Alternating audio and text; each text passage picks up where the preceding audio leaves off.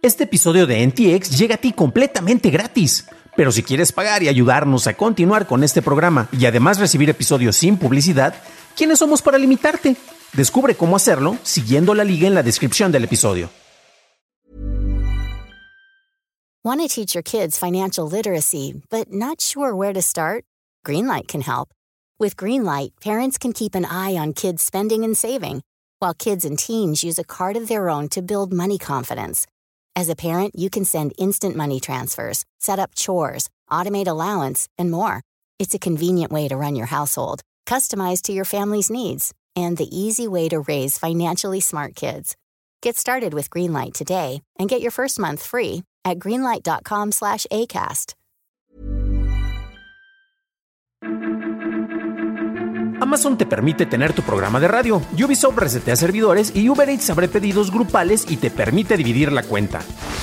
Estas son las noticias de Tecnología Express con la información más importante de la semana que termina en este 11 de marzo de 2022. En Rusia, la agencia de noticias Interfax informa que la oficina del fiscal general presentó una petición para reconocer a Meta como una organización extremista. Si bien el uso de Facebook está bloqueado en el país, esta designación criminalizaría efectivamente las operaciones de Meta en el lugar. Esto ocurre después de que la compañía de Zuckerberg confirmara que cambió temporalmente los estándares comunitarios de la aplicación para hacer concesiones para formas de expresión política que normalmente violarían sus reglas, como los discursos de violencia. Esto pasa en Ucrania, Rusia, Polonia, Letonia, Lituania, Estonia, Eslovaquia, Hungría y Rumania.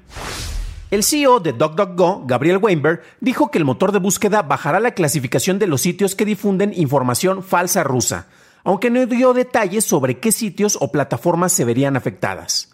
La compañía pausó sus relaciones con el motor de búsqueda ruso Yandex. Mientras que el gobierno ruso bloqueó Twitter a inicios de este mes, el experto en seguridad cibernética y diseñador de Enterprise Onion Toolkit, Alec Muffet, publicó ayer que este es posiblemente el tweet más importante y esperado que he escrito. En nombre de Twitter, estoy encantado de anunciar su nuevo servidor asociado al Tor Project. Los usuarios rusos ahora podrán usar los servicios de anonimación de Tor para acceder a redes sociales en su país. La firma de ciberseguridad Mandiant confirmó que llegó a un acuerdo para ser adquirido por Google en una transacción en efectivo valorada en 5.400 millones de dólares. Una vez concretada la adquisición, Mandiant formará parte de los servicios de Google Cloud. Por su parte, el CEO de esta división de Alphabet dijo que esperan dar la bienvenida a Mandiant a Google Cloud para mejorar aún más nuestra suite de operaciones de seguridad y servicios de asesoría. La compañía estadounidense de ciberseguridad se formó en 2004 y espera que el acuerdo sea finalizado para finales de este año, tras obtener las aprobaciones regulatorias y de los accionistas. El martes, Apple presentó sus nuevos productos en su evento de Peak Performance, en donde reveló la versión del 2022 de su iPhone SE.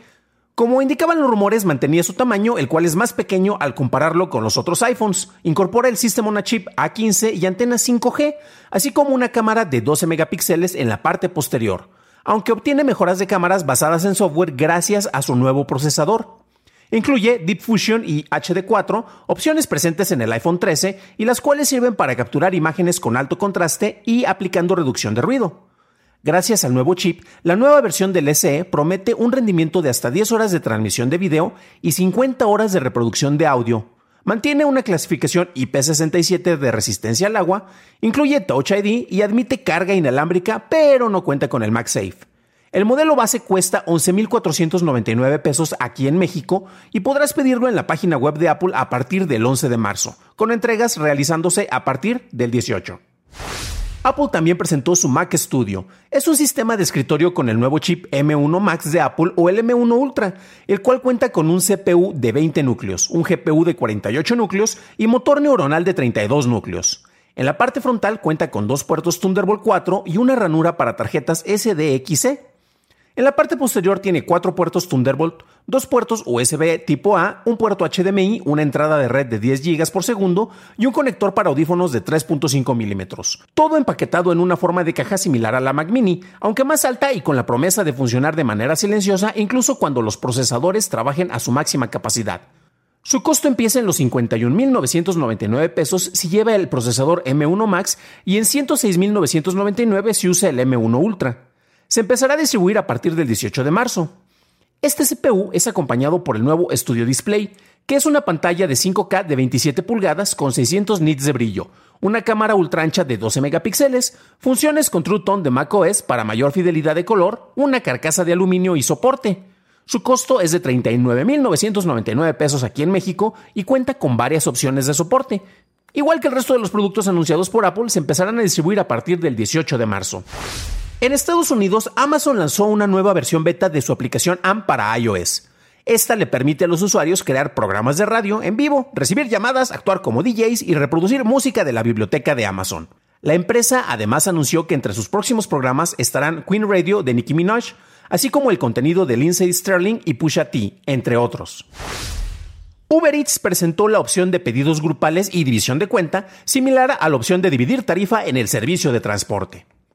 Todos los miembros de un grupo pueden realizar y pagar sus propios pedidos. Los anfitriones pueden invitar a los participantes a pedir algo en un restaurante y podrán dividir la cuenta o pagar el total. Se liberaron parches de seguridad para una falla en la escalada de privilegios locales en el kernel de Linux conocido como Dirty Pipe. El investigador de seguridad Max Kellerman encontró e informó sobre esta falla en febrero.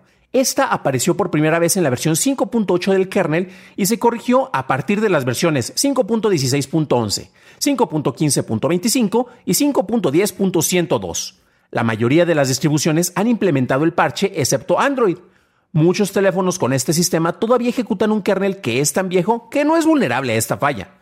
Sin embargo, teléfonos como el Pixel 6 o el Galaxy S22 de Samsung corren riesgos ante este problema, la cual puede ser explotada a través de una aplicación maliciosa o en conjunto con otra vulnerabilidad que permita la ejecución limitada de código. TikTok anunció una nueva función llamada Sound On, la cual le permite a los creadores de música el subir sus canciones directamente y recibir regalías por el uso de sus obras, lo cual se administrará a través de una plataforma enfocada en los artistas. TikTok le pagará a los músicos el 100% de las regalías durante el primer año y a partir del segundo se dividirá en proporciones de 90 a 10. SoundOn ha estado en versión beta desde el año pasado, pero ya está disponible para todos los creadores.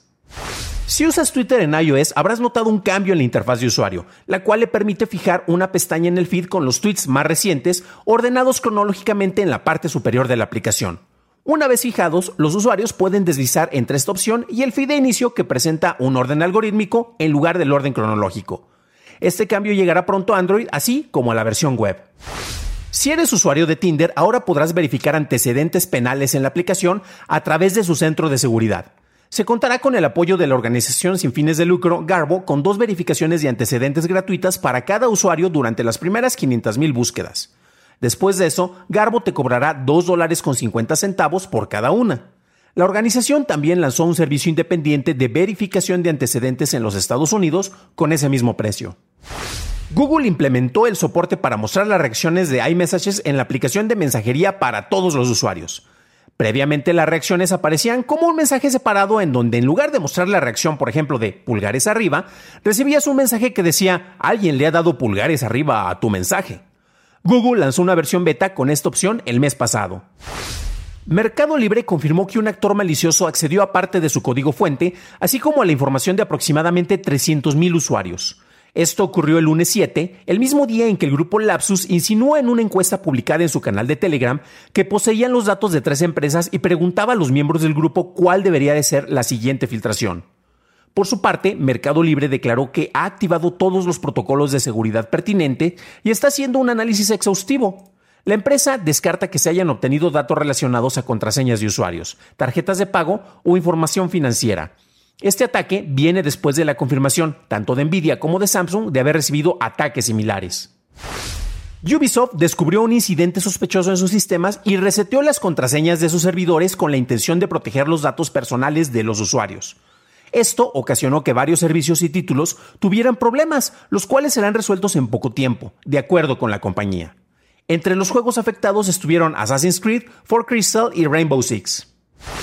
Para una discusión a fondo de los temas mencionados en este resumen semanal, puedes revisar los episodios diarios de este programa o acudir a nuestro programa hermano en dailytechnewshow.com en donde también encontrarás notas y ligas a las noticias. Si encontraste útil este episodio, puedes dejármelo saber dejando una calificación en Spotify o en Apple Podcast o dejando un like en donde estamos en video, ya sea en TikTok, en Kuwait o incluso en YouTube. Gracias a todos los que están dejando comentarios en nuestro canal, como Samir Uciel, así como a quienes se han suscrito en esta plataforma, como Fernando Alonso, el Frankie, Luis Uribe o Juan Antonio Huerta Romo, también conocido como el Tabe. Gracias por tu atención y estaremos escuchándonos en el próximo programa.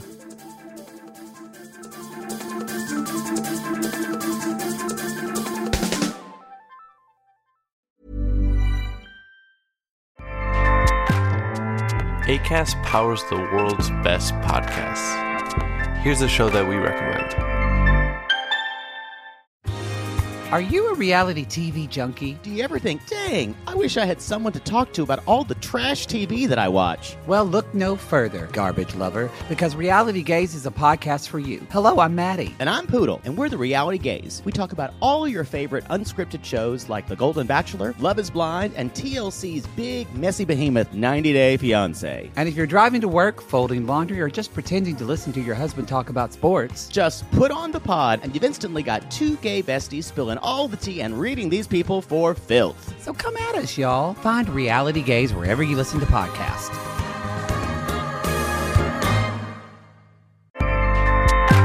ACAST helps creators launch, grow, and monetize their podcasts everywhere.